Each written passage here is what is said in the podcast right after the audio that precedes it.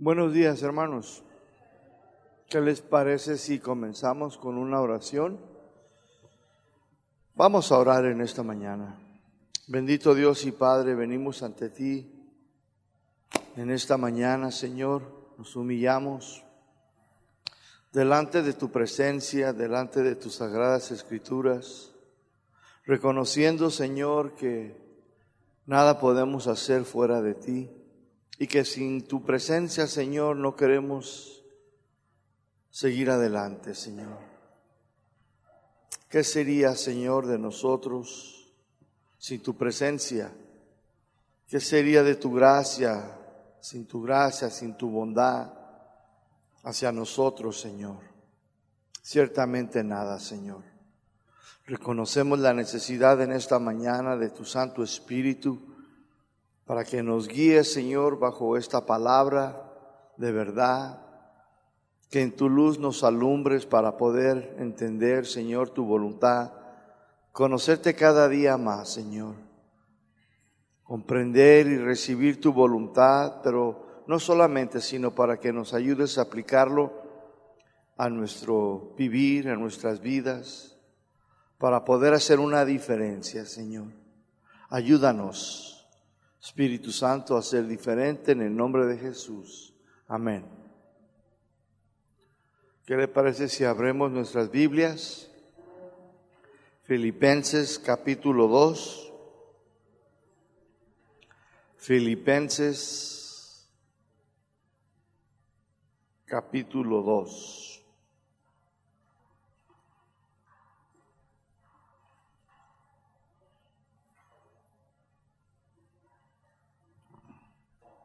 Versículo 12.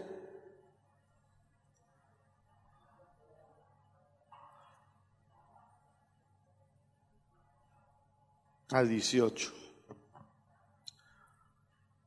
Vamos a estudiar del versículo 12 al 18. Tema número 9. Tema número 9. Trabajando en la salvación o trabajando en mi salvación o en nuestra salvación, como usted guste. Trabajando en mi salvación, en nuestra salvación. Y anótele ahí también a un lado, después de trabajando en la salvación, póngale el testimonio. Se puede decir entonces, trabajando en mi salvación y en mi testimonio, o en el testimonio. Filipenses 2, del 12 al 18. Amén. ¿Tiene su Biblia ahí? ¿Qué le parece si los leemos? No son muchos versículos. Yo me imagino que en su Biblia dice encima del versículo 12, luminares en el mundo, ¿verdad? Vamos a leer. Por tanto, amados míos, como siempre habéis obedecido, no como en mi presencia solamente, sino mucho más ahora en mi ausencia. Ocupaos en vuestra salvación con temor y temblor porque Dios es el que en vosotros produce así el querer como el hacer, por su buena voluntad. Hagan todo sin murmuraciones y contiendas, para que sean irreprensibles y sencillos hijos de Dios, sin mancha en medio de una generación maligna y perversa, en medio de la cual puedan resplandecer como luminarias en el mundo, asidos de la vida, de la palabra de vida, para que en el día de Cristo yo pueda gloriarme de que no he corrido en vano, ni en vano he trabajado. Y aunque sea derramado en libación sobre el sacrificio y servicio de vuestra fe, me gozo y regocijo en todos ustedes. Y asimismo, gócense y regocíjense también ustedes conmigo. ¿Cómo es conocida esta carta de Filipenses? La carta del gozo. de la alegría, del contentamiento. Pablo se encontraba en prisión y escribe a los hermanos en Filipos, ¿verdad? Y les habla de este gozo y que se gozaran, así como él se gozaba y pues para nosotros es muy fácil leer, pero si nos metemos muy profundo en la vida, en aquel tiempo pues estaba en un calabozo, ¿no? Y aquí estaba el preso animando a los libres. Aquí estaba el preso encadenado, rodeado de ratas y de cucarachas y oscuridad y cuatro paredes animando, exhortando, ¿verdad? A que sonrieran, a que estuvieran contentes a los que estaban libres. Ciertamente yo también puedo decir que he experimentado esa libertad dentro de las prisiones y reconozco que hay mucha gente dentro de las prisiones que se encuentran en verdaderamente libertad y un gozo.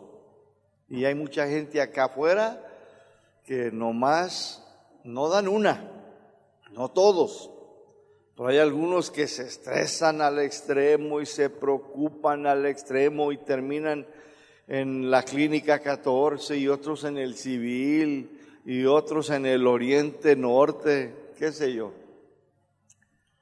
¿Por qué? Porque viven preocupados, alarmados, afanados, y los que están ahí adentro, pues uno dirá, sí, pues no paga biles y eso. No, no crean, allá adentro no es tan fácil tampoco.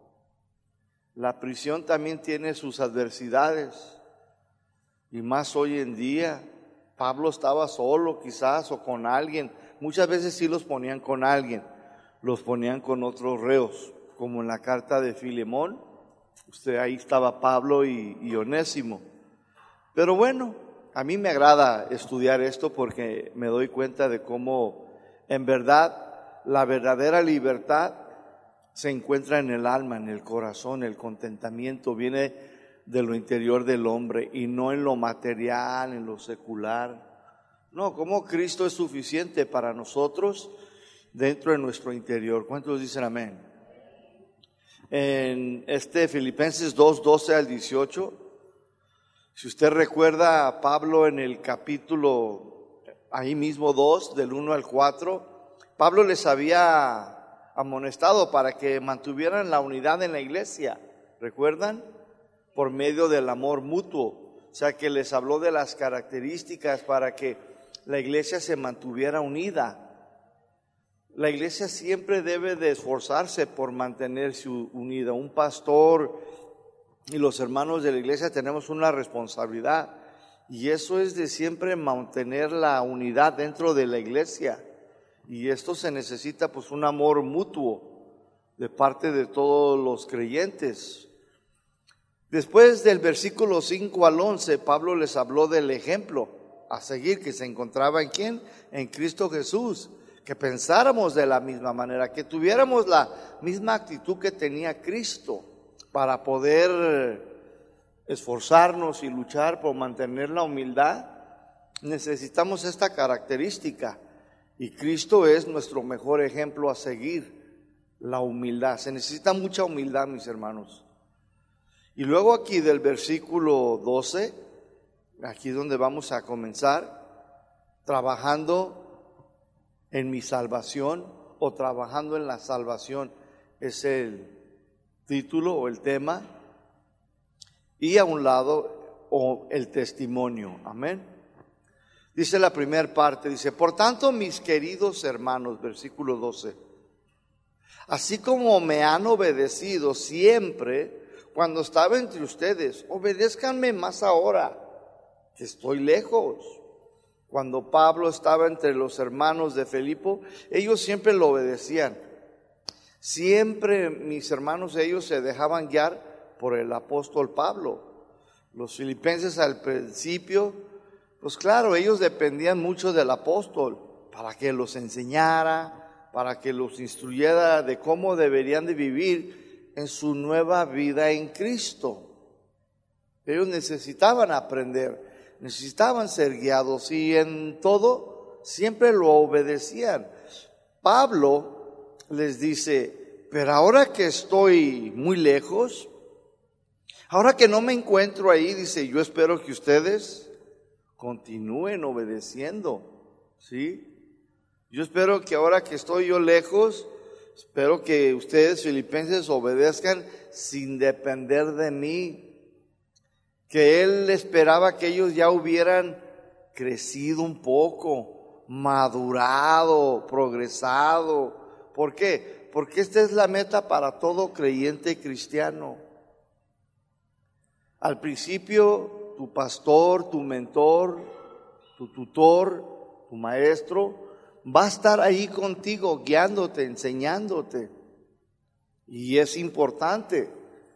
Pero después de un tiempo, mis hermanos, pues también Dios espera que tú y yo, tarde o temprano, comencemos a crecer, a progresar, a madurar por sí mismos. Tenemos que empezar. Es como un niño chiquito, ¿sí o no? Tú lo levantas y le ayudas de las dos manitas y, lo ayudas a dar pasitos y él todavía se cuelga, pero ahí va y ahí vas, ¿verdad? Y luego de repente lo empiezas a soltar y ¡pum! Ahí va para abajo. Pero no le hace, trae un pamper así de grueso. Dices tú, no pasa nada, ¿verdad? Pues así es como Pablo dice, ahora ustedes ya, espero, ya no dependan de mí. Espero ustedes ya hayan crecido, madurado, porque a veces tenemos la tendencia de depender. Incluso todavía después de un buen tiempo, hay hermanitos que me llaman ya como a las once. ¿Qué pasó, hermano? Y, ay, pastor, pues fíjese que quiero que venga y ore por mi niña. ¿Qué tiene tu niña? pues no puede dormir. Mira, bañala, dale unas nalgadas, dale una tetera y verás que se va a dormir. Pastor, pues ¿qué más? Ahora tú, lo animo, ¿no? Pon tú, tus, si malita, pues pon tus manos tú. Dios no solamente nos usa a nosotros. Es a ti. Entonces los filipenses al principio dependían mucho de Pablo. ¿Sí? Pero tarde que temprano dice Pablo, pues ya, ya es tiempo que ustedes ahora obedezcan. Ahora que estoy yo lejos, demuéstrenme que escucharon. Si han escuchado la escritura que dice, y el que tenga oídos para oír, dice que oiga. ¿Saben lo que se refiere ahí, el que tiene oídos? se refiere, el que tenga oídos para oír, indíqueme. Indícame con tu vida, con tus hechos que me escuchaste, que me entendiste. Es lo que se refiere. El que tenga oídos para oír, el que escuchó, a ver, a ver, demuéstrame que me escuchaste, porque muchas veces escuchamos, pero nos entró y nos salió. Simplemente dile a tu niño, recoge todos tus juguetes. Te escuchó, pero no te puso atención. ¿Sí o no? Ellos son muy buenos para darnos ese ejemplo. Pablo ahora que estaba muy lejos esperaba que ellos obedecieran sin depender de él. Todos los padres tenemos esta responsabilidad, mientras nuestros hijos estén con nosotros debemos de enseñarlos a obedecer hasta que ellos aprendan a obedecer las verdades de Dios y también puedan crecer y progresar por sí solos, ¿sí o no? ¿Qué dice la escritura? Instruye al niño de joven, cuando sea grande, dice, pues no se van a perder, van a saber dónde está la cruz. A mí me da gusto ver jóvenes aquí. ¿Cuántos jóvenes hay aquí? Hermanas, aunque sea por fe, diga amén, gloria a Dios. ¿Eh? Y esta es una responsabilidad de nosotros los padres. Si tienes hijos, pues Nomás tienes hasta cierto límite y nomás es instruirlo. Ya lo demás, ya déjaselo a él y a Dios, ¿sí o no? Pero tú debes de hacer tu parte. Los creyentes no debemos estar siempre dependiendo de nuestros líderes, de nuestros maestros. Debemos de aprender a obedecer las verdades de Dios, aún más cuando ellos no están. Es cuando uno está solo, que tu fe o tu obediencia será probada. Es ahí en tu cuarto, cuando no hay nadie en casa, cuando estás tú solita. Ay, ¿escucho las de Paquita o no? Ándele. Y luego está el varón ahí. Ay, ¿pongo una del chente de aquellos tiempos o no?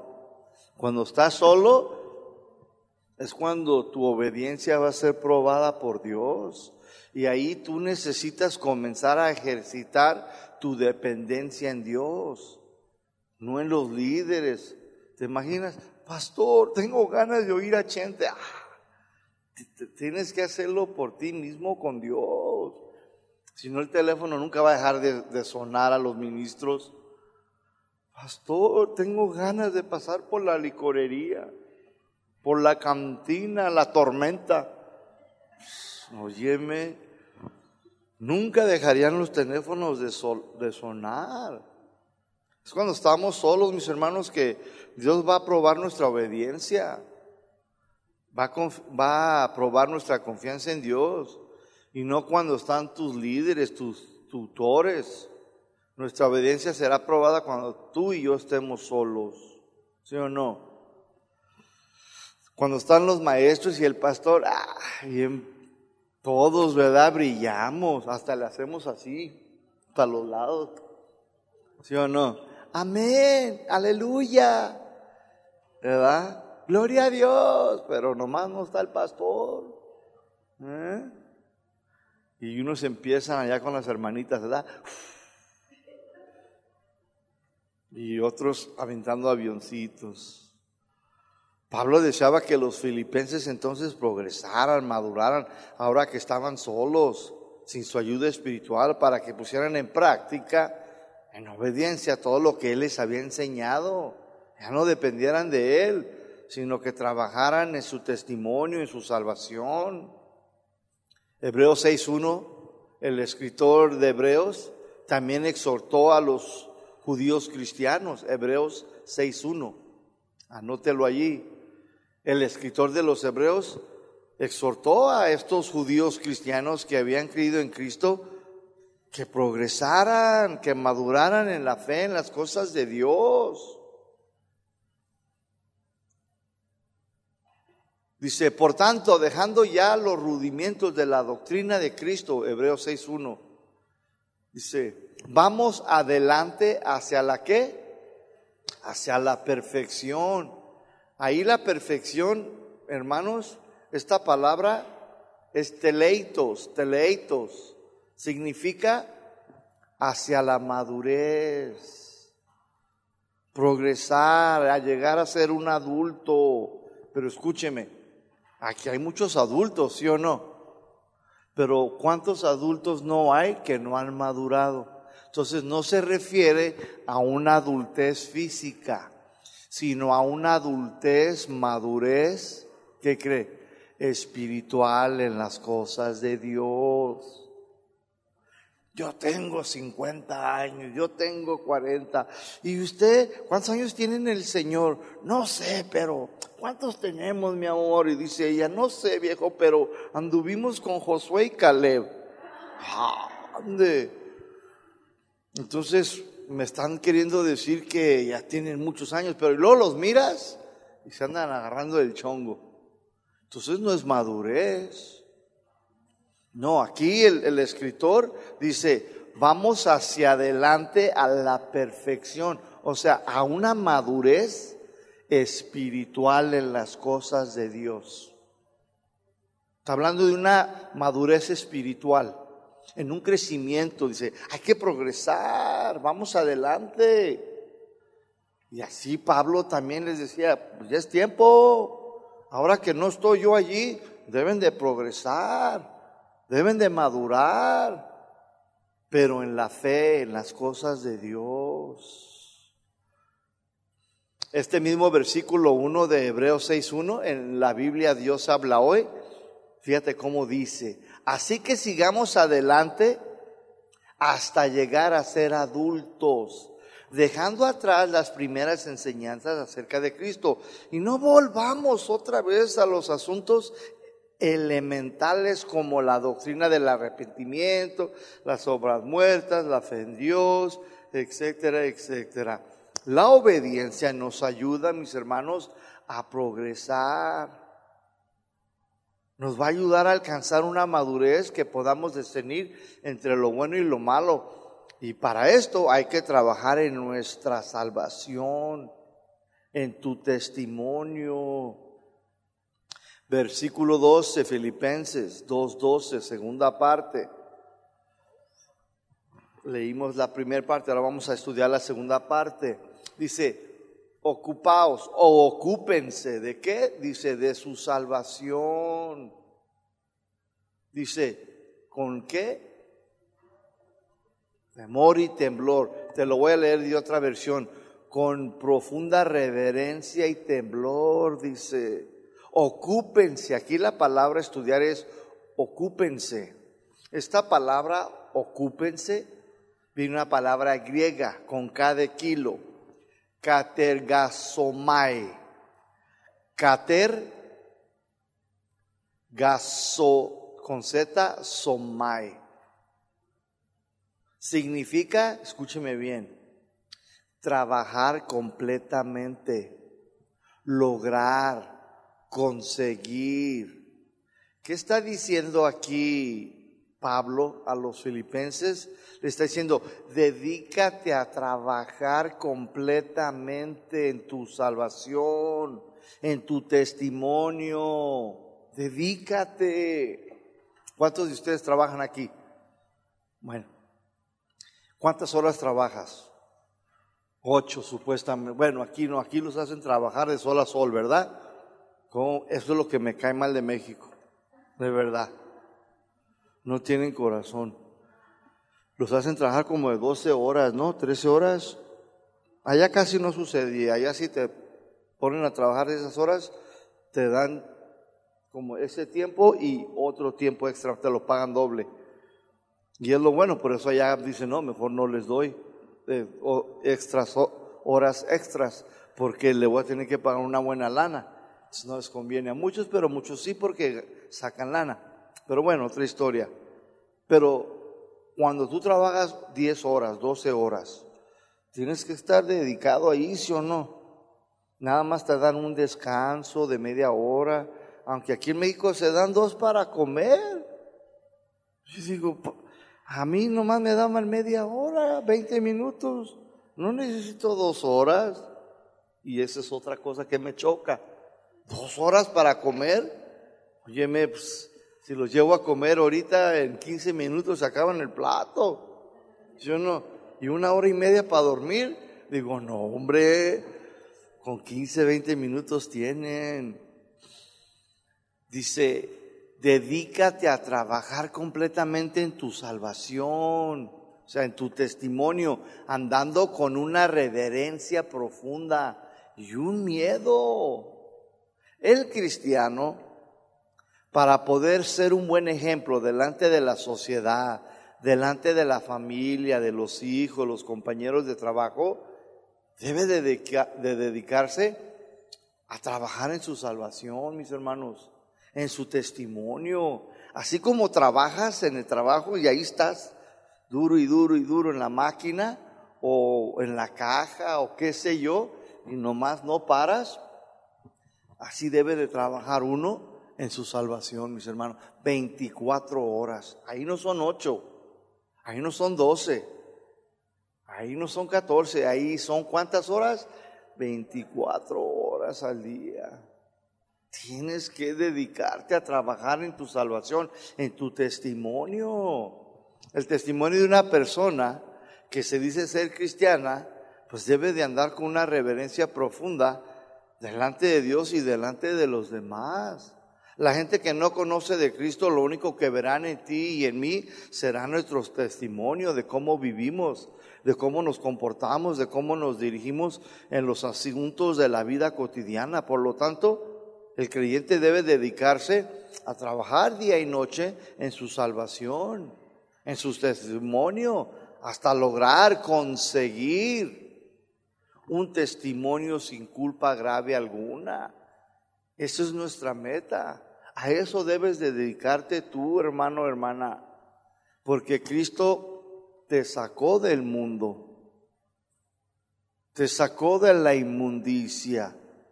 Y si alguno está en Cristo, nueva criatura es. Todas las cosas viejas, forget it. Dile a tu vecino, forget it. Ya ves, ya aprendiste una palabra en inglés. Olvídate, eso significa, olvídate, olvida eso ya, ya pasó, ya no. Debes de dedicarte a tu nueva vida en Cristo, a trabajar en esta salvación que gratuitamente te concedió por su gracia y su amor. Por lo tanto, el creyente debe dedicarse a trabajar de día y noche, mis hermanos. En Hebreos capítulo 2, versículo 1, Hebreos 2.1, dice, por tanto, es necesario que con más diligencia, ¿qué es diligencia?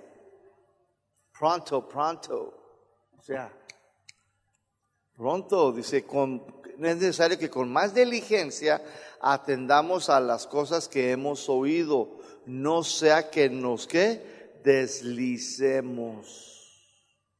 Hay que trabajar, mis hermanos, en nuestra salvación, en la oración, en tu conducta, en cómo hablas, cómo te conduces.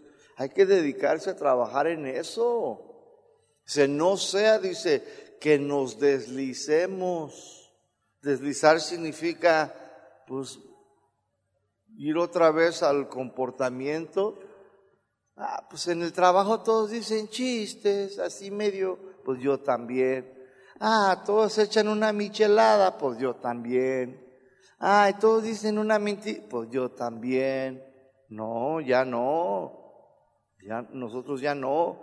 Hebreos 2.2 dice, porque si la palabra dicha por medio de los ángeles fue firme y toda transgresión y desobediencia recibió justa retribución, perdón, Thank you.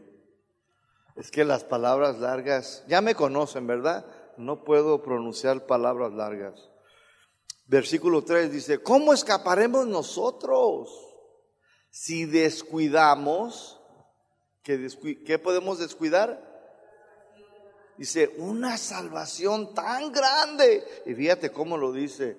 Una salvación tan grande es la cual habiendo sido anunciada primeramente por el Señor, nos fue confirmada por los que la oyeron.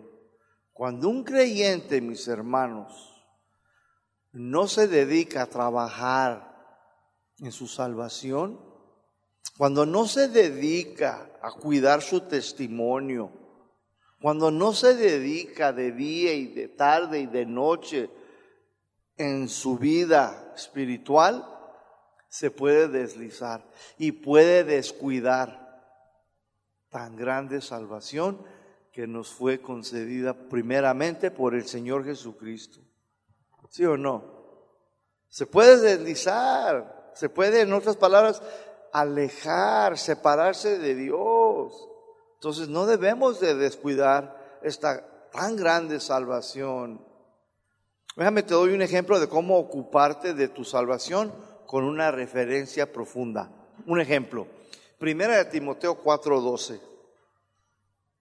Primera de Timoteo, capítulo 4, versículo 12. Pablo aquí le escribió al joven ministro Timoteo. Timoteo era un pastor ya aquí. Esta es una carta, le llamamos pastoral. ¿Sí? Es para los pastores, para los ministros. Y este pastor era joven todavía. Timoteo. Pablo lo había dejado, ¿saben en cuál iglesia? En la iglesia de Éfesos. Lo había dejado ahí pastorear, pero bien joven, a una edad joven, temprana. Dice en 1 Timoteo 4:12, versículo 12, ninguno tenga en poco tu juventud. Estaba como yo, bien chavito. Dice, sino ser ejemplo de los creyentes. ¿Qué debería de hacer? ¿Y qué debemos hacer tú y yo? Bueno, y luego dice, ¿en qué? Dice, en palabra. Tienes que ser ejemplo, dedícate en tu salvación, ser ejemplo en qué? En palabra, ¿cómo hablas? Ten cuidado de lo que dices, que sea de edificación. Si vas a decir algo que edifique, ay, miras a la hermana, ay, ¿quién se cree? Parece que anda todo operadita. Ay, pues yo también tuviera dinero que sea de edificación. Otra de las cosas, mis hermanos, cumple lo que dices. Mi hijo, mira, te voy a llevar al cine. Mira, hiciste bien en la escuela, échale ganas. Y luego viene el niño, vamos a ir al cine. Y nomás porque perdieron las chivas, ya no quiere ir. ya no quiero, ya no, ya no lo quiero llevar. Hay que cumplir lo que uno dice. Ser ejemplo en qué? En palabra. Y luego dice número dos, en conducta. ¿Cómo te comportas con los demás, Timo? ¿Cómo los tratas? Tu actitud. Trabaja en ella. En eso debemos nosotros dedicarnos a trabajar en nuestra palabra, en nuestra conducta. Y luego dice, en amor. ¿Amas a los hermanos? ¿Sí los amas? Y a los más difíciles, ay, esos de lejitos, ¿verdad? No, debes de amar a los más difíciles, amar a todos por igual. Y lo dice también, número cuatro, en espíritu. Sé ejemplo, dice también en tu espíritu. ¿Qué se refiere? ¿Eres enseñable? ¿Se te puede enseñar? ¿Se te puede instruir o ya lo sabes todo? Porque hay algunos que se cierran. Mira, ven, no es así. Mira, es así, así, así. ¿Qué está haciendo Pablo aquí con Timoteo? Le está enseñando. Y Pablo vemos, de Timoteo vemos una actitud, ya lo sé, Pablo, ya, hombre, ya. Pues yo también tengo el Espíritu Santo. A mí también me llamó Dios. No. Y a veces nos encontramos con cada cristiano que no se dejan enseñar, no es enseñable, tienen un espíritu bien cerrado. Dice, no, en espíritu que eres enseñable, que no lo sabes todo, Timo. Y lo dice, en fe. La última dice, también ser ejemplo de los demás en tu fe. Aquí fe se refiere, mis hermanos, a alguien fiel, no en fe, en creer en Dios, porque fe es pistis, plena confianza en Dios. Pero aquí fe es en fidelidad, en lealtad, que eres fiel, ser ejemplo a los demás, dice que tú eres un hombre fiel, que eres leal, que no faltas que no te la pintas en el instituto, ah, que eres fiel a la palabra, la obedeces, la cuidas, la guardas, que eres un hombre fiel, alguien que está en su posición y está ahí firme en un solo lugar, y lo dice en pureza. Ser ejemplo, dice, ¿en qué? Que estás viviendo en santidad, consagrado, limpio, lo dice el versículo 13. Vaya ahí conmigo en el versículo 13. Entre tanto que voy, ahí está la palabra. Fíjese, ¿qué dice? Ocúpate, ¿sí o no? Acá les dijo a los, a los filipenses, ocupaos en vuestra salvación. Y aquí fíjate lo que le dice a Timoteo en el 13. Entre tanto que voy, ocúpate, dedícate ¿En qué? Dice, en la lectura. A leer la Biblia, a estudiarla. Y lo dice a la exhortación, a la enseñanza. Entre tanto que voy, dice, pon atención a las escrituras. Pon atención, escucha bien. No te duermas allá atrás. Si mira a alguien dormido, dile, no te duermas. Escucha bien, ponte atento, estudialas. Después dice, exhorta a los hermanos, pero también enséñalos. Versículo 14, no descuides el don que hay en ti, que te fue dado por medio de la profecía, con la imposición de las manos de los líderes de la iglesia. Otra vez en el versículo 15, fíjate lo que dice. ¿Qué dice? Ocúpate otra vez, dice. Ocúpate, dedícate, trabaja. ¿En qué dice? En estas cosas. ¿En cuáles? Pues, en tu manera de hablar, en tu conducta, en tu fe. Si eres enseñable, en tu amor, dice, dedícate en estas cosas. Y dice, permanece en ellas para que tu aprovechamiento sea manifiesto a todos, para que todos vean que te ha sido útil, que te ha sido de provecho, para que miren tu familia, en la comunidad, que tú eres diferente. Entonces, dedícate, dice aquí, a cuidar estas cosas para que todos vean que cada día eres mejor mamá que cada día eres un mejor esposo, alias sea tu esposo, te hablan. Que cada día eres una mejor mamá, dile, mamá, te hablan. Que cada día eres mejor joven, dile tú ahora, mamá, te hablan a ti también. Dile, para todos hay. ¿Sí o no? Para que miren que somos mejores, mis hermanos, cada día.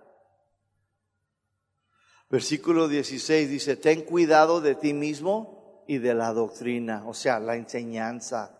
Ten cuidado cuando le dijo, ten cuidado de ti mismo, ¿sabes lo que le está diciendo? Ten cuidado primera, primeramente de cómo estás viviendo tú.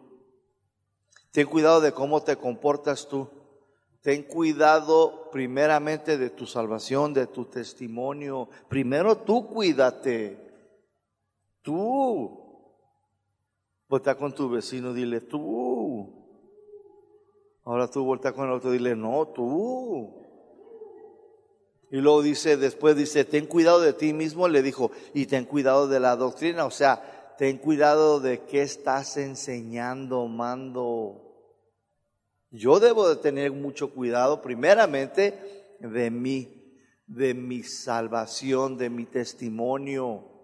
Yo necesito primeramente tener cuidado de cómo hablo, cómo me comporto, cómo me conduzco, si son enseñables, si amo, si perdono. Y también debo de tener mucho cuidado de cómo estoy enseñando, qué estoy enseñando.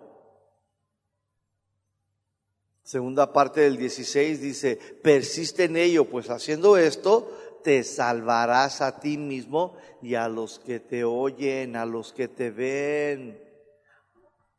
Volvamos otra vez a Filipenses capítulo 2, versículo 12. Volvamos otra vez a nuestro estudio. Filipenses 2, 12. Entonces dice en la segunda parte del 12, ocúpate en tu salvación de cómo hablas, cómo te conduces, cómo vives. Dedícate, dedícate a trabajar en ella. Hazlo, dice, pero hazlo con un profundo respeto y reverencia a Dios y un miedo. ¿En qué te ocupas más? Te pregunto. ¿A qué te dedicas más? A yo ver la Rosa de Guadalupe. ¿Y tú a qué te dedicas? Ah, yo a mirar el fútbol. ¿De qué se debe de ocupar y dedicar el cristiano? 24 horas. En cuidar su salvación. Puede que haya alguien que se dedique y se ocupe más a otras cosas que en su propia salvación. Puede que no le ponga ni interés a su salvación, a su testimonio. Ah, todo su tiempo. Sí, pero tienes una responsabilidad, ¿sí o no? Entonces debemos de, el cristiano debe dedicarse, ocuparse a cuidar su salvación, su testimonio en toda su manera de vivir para que pueda ser salvo y ganarse a todos los que lo oyen, a todos los que lo ven, ¿sí o no? Filipenses 2.13. Porque Dios es el que produce en nosotros el querer como el hacer por su buena voluntad. Dios siempre ha sido el que pone el deseo de querer mantener la unidad en la iglesia. Él siempre ha puesto el deseo en nuestro corazón para que nos despojemos del yo, yo, yo, yo, de nuestros egoísmos. Dios pone en el corazón de todos sus hijos el deseo para que seamos humildes y consideremos a los demás como mejores que uno mismo. Dios es el que produce en nosotros el deseo y nos quiere ayudar a llevarlo a cabo por su buena voluntad. Dios es el que pone el deseo en tu corazón y en el mío para que te dediques, para que trabajes en tu salvación, en tu testimonio. Él es el que pone ese deseo en tu corazón. No solamente te dio la salvación, sino que también pone el querer en tu corazón para que te dediques, para que trabajes en ello. Qué bueno es Dios. Qué bueno es Dios. No solamente nos dio la salvación, sino que también pone en nosotros el deseo. Pone la voluntad en nosotros para cuidarla, para trabajar en ella.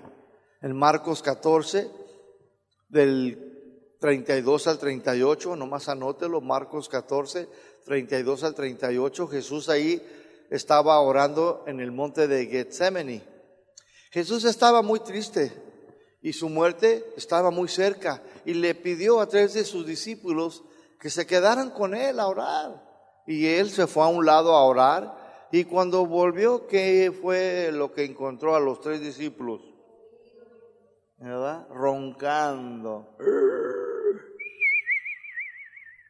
Jesús les dijo, velad y orad para que no entres en tentación. El Espíritu, la verdad, está dispuesto. Yo puse ese deseo en ustedes.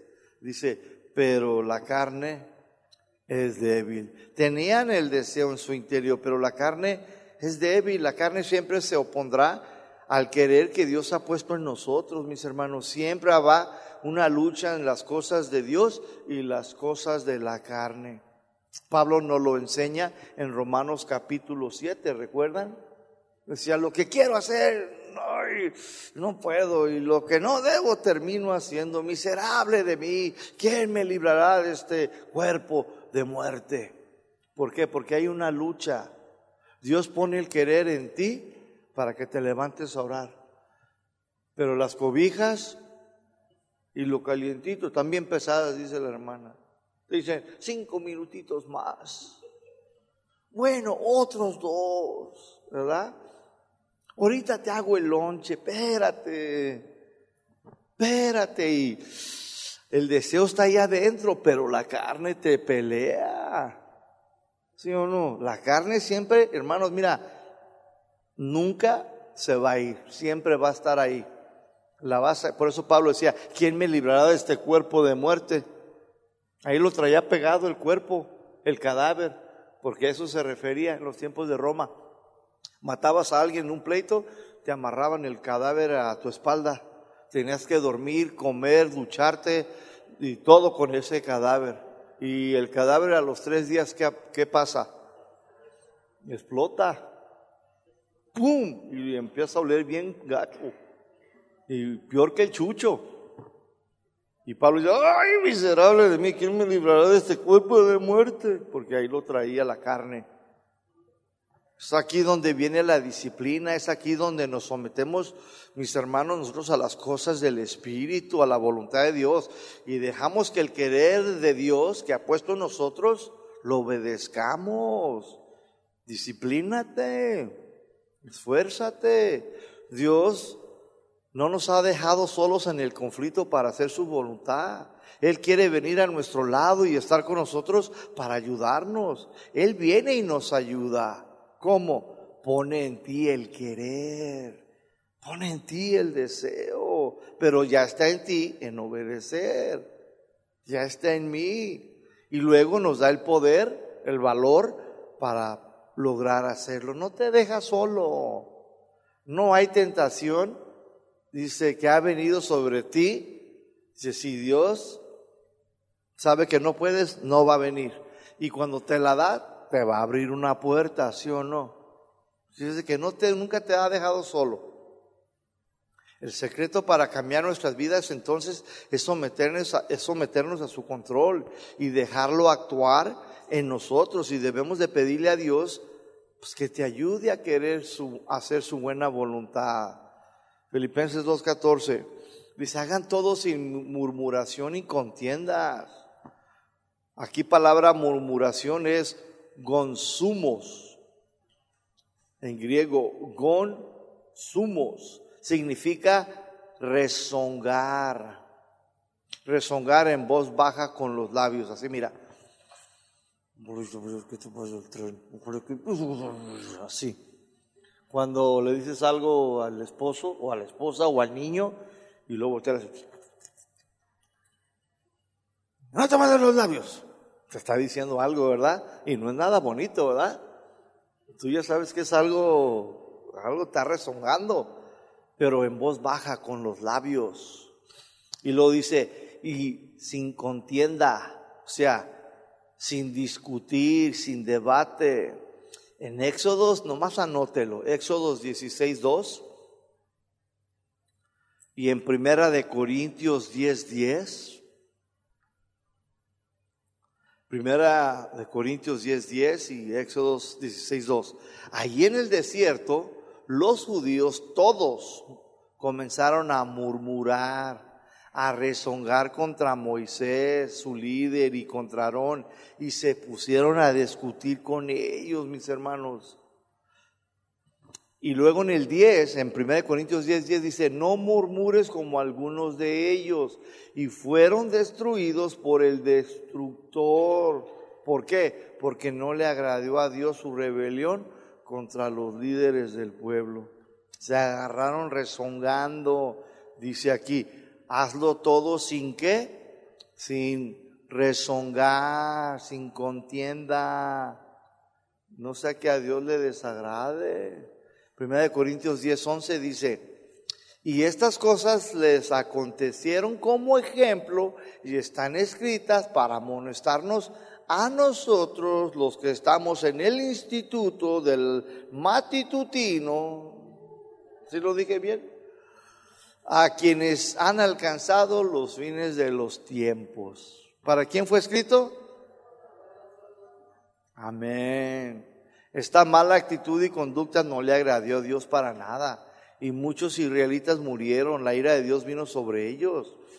Estas muertes son ejemplo de lo que sucedió con la gente que murmuró, rezongó en voz baja, mordiéndose los labios y discutieron contra los líderes puestos por Dios. Filipenses 2.13 te dice entonces, hagan todo sin rezongar, no discutas, no tengas esta mala actitud porque a Dios no le agrada. Amén. Versículo 15, primera parte. Filipenses 2.15, primera parte, para que sean qué? Irreprensibles y sencillos. Irreprensibles significa sin culpa grave alguna. O sea, para que no te culpen de algo grave. Sencillos. Significa sin mezcla, inocente. No hagas eso, no murmures, no rezongues no discutas para que no se encuentre alguna culpa grave en contra de ti, para que seas inocente. Segunda parte del 15, como hijos de Dios sin mancha en medio de una generación mala y perversa, en medio de la cual resplandezcas como una luminaria en el mundo. Maligna, aquí es mala, retorcida, perversa, corrompida. Los hijos de Dios estamos viviendo en medio de un mundo de gente mala, retorcida y perversa, corrompida de la cual deberíamos nosotros resplandecer como luminarias en el mundo. Luminaria viene una palabra griega, foster, que significa brillar, iluminar. Nos está hablando como del sol, ¿sí o no? ¿Qué hace el sol? Alumbra el día, ¿sí o no? Y que se alumbra ahorita, ¿verdad? La luna, ¿qué hace? Alumbra la noche. Las estrellas alumbran también la noche. Estas dan luz para que podamos ver y no tropezar. Mi salvación, mi testimonio también debería de alumbrar la vida de los que no conocen a Cristo. Tu testimonio debería de dar luz a aquellos que andan en tinieblas, en la oscuridad, para que dejen de tropezar. Si tú y yo, mis hermanos, tenemos una responsabilidad hoy en estos tiempos tan difíciles es resplandecer. Significa que tú y yo debemos de ser diferentes. Debemos de brillar, mis hermanos.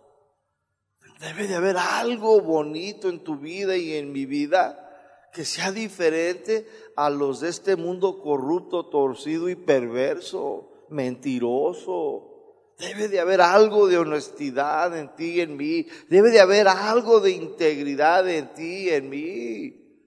Que vean en ti y en mí esta conducta, esta actitud de quien? De Jesucristo. Jesús dijo en Mateo 5, 14 al 16.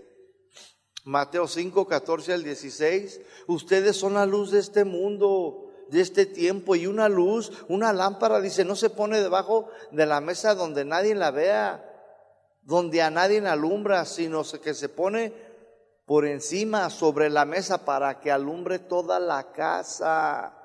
Si quieres ganarte a tu familia, si quieres ganarte a tu marido, para el Señor tienes que alumbrar, brillar, ser diferente a la gente retorcida y corrupta de este tiempo.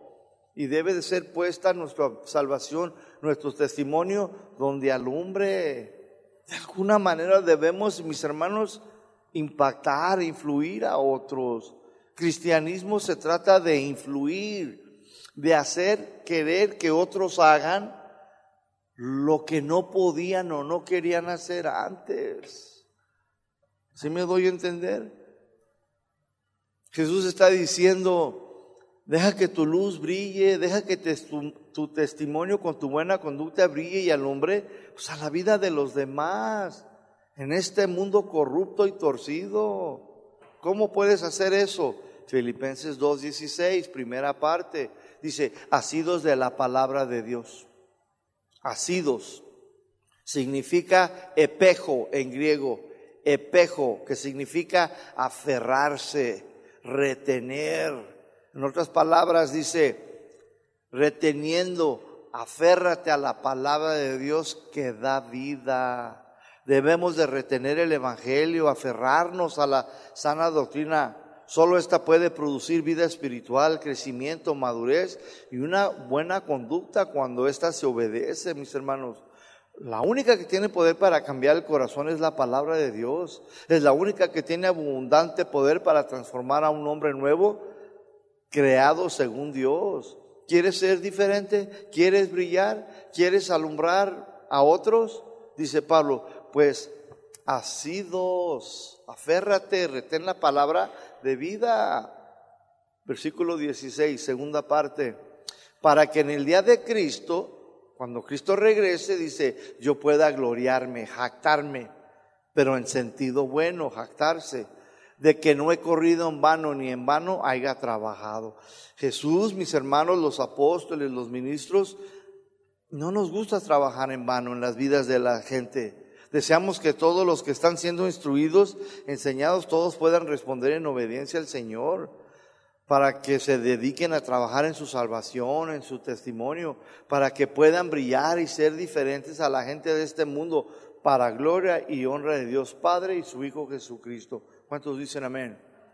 Dice el 17, y aunque se ha derramado en libación sobre el sacrificio y servicio de su fe, me gozo y me regocijo con ustedes.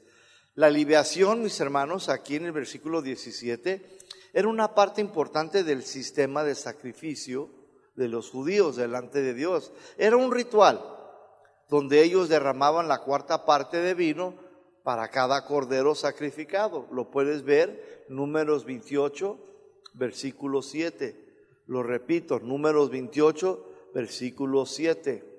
Dice así, y su libación, su libación, la cuarta parte de un hin, que significa medida, con cada cordero derramarás libación de vino superior ante Jehová en el santuario. Pablo entonces consideraba su vida como un sacrificio. ¿Para qué? Para que los filipenses pudieran ofrecer a Dios una ofrenda con tan solo sirviéndole al Señor, guardando, trabajando en su testimonio, mis hermanos. Y se gozaba con ellos. Aunque Pablo tuviera que morir, estaba contento sabiendo que había ayudado a los filipenses para que vivieran para Cristo. Cuando usted está totalmente consagrado al servicio de Cristo, el sacrificio de edificar la fe de otros es una recompensa que llena el alma y le da regocijo. Cuando yo me voy digo, Señor, he hecho tu voluntad. Y me da mucho gusto, y más cuando se gradúan, y más cuando veo que más adelante están sirviendo. Y luego más adelante me dicen, no, que ando de misionero. No, pues digo, qué padre. Yo me imagino que así se, se siente Chuy, ¿no? Cuando me, me mira y dice, mira, ahí estaba sentado Mando, llegó de Estados Unidos, toda su vida en prisiones y mira ahora enseñando, pastoreando dos iglesias. Qué padre, ¿no? Yo le doy gracias a Dios por esa oportunidad que me dieron ellos y la confianza, ¿verdad? Pero he tenido que hacer que trabajar dice Filipenses 2.18, último versículo. Y asimismo gócense y regocíjense también ustedes conmigo. Esto trae satisfacción a nuestra alma, mis hermanos. Simplemente de saber que podemos ser de, de uso, de útil para su beneficio de ustedes. Amén. Señor los bendiga.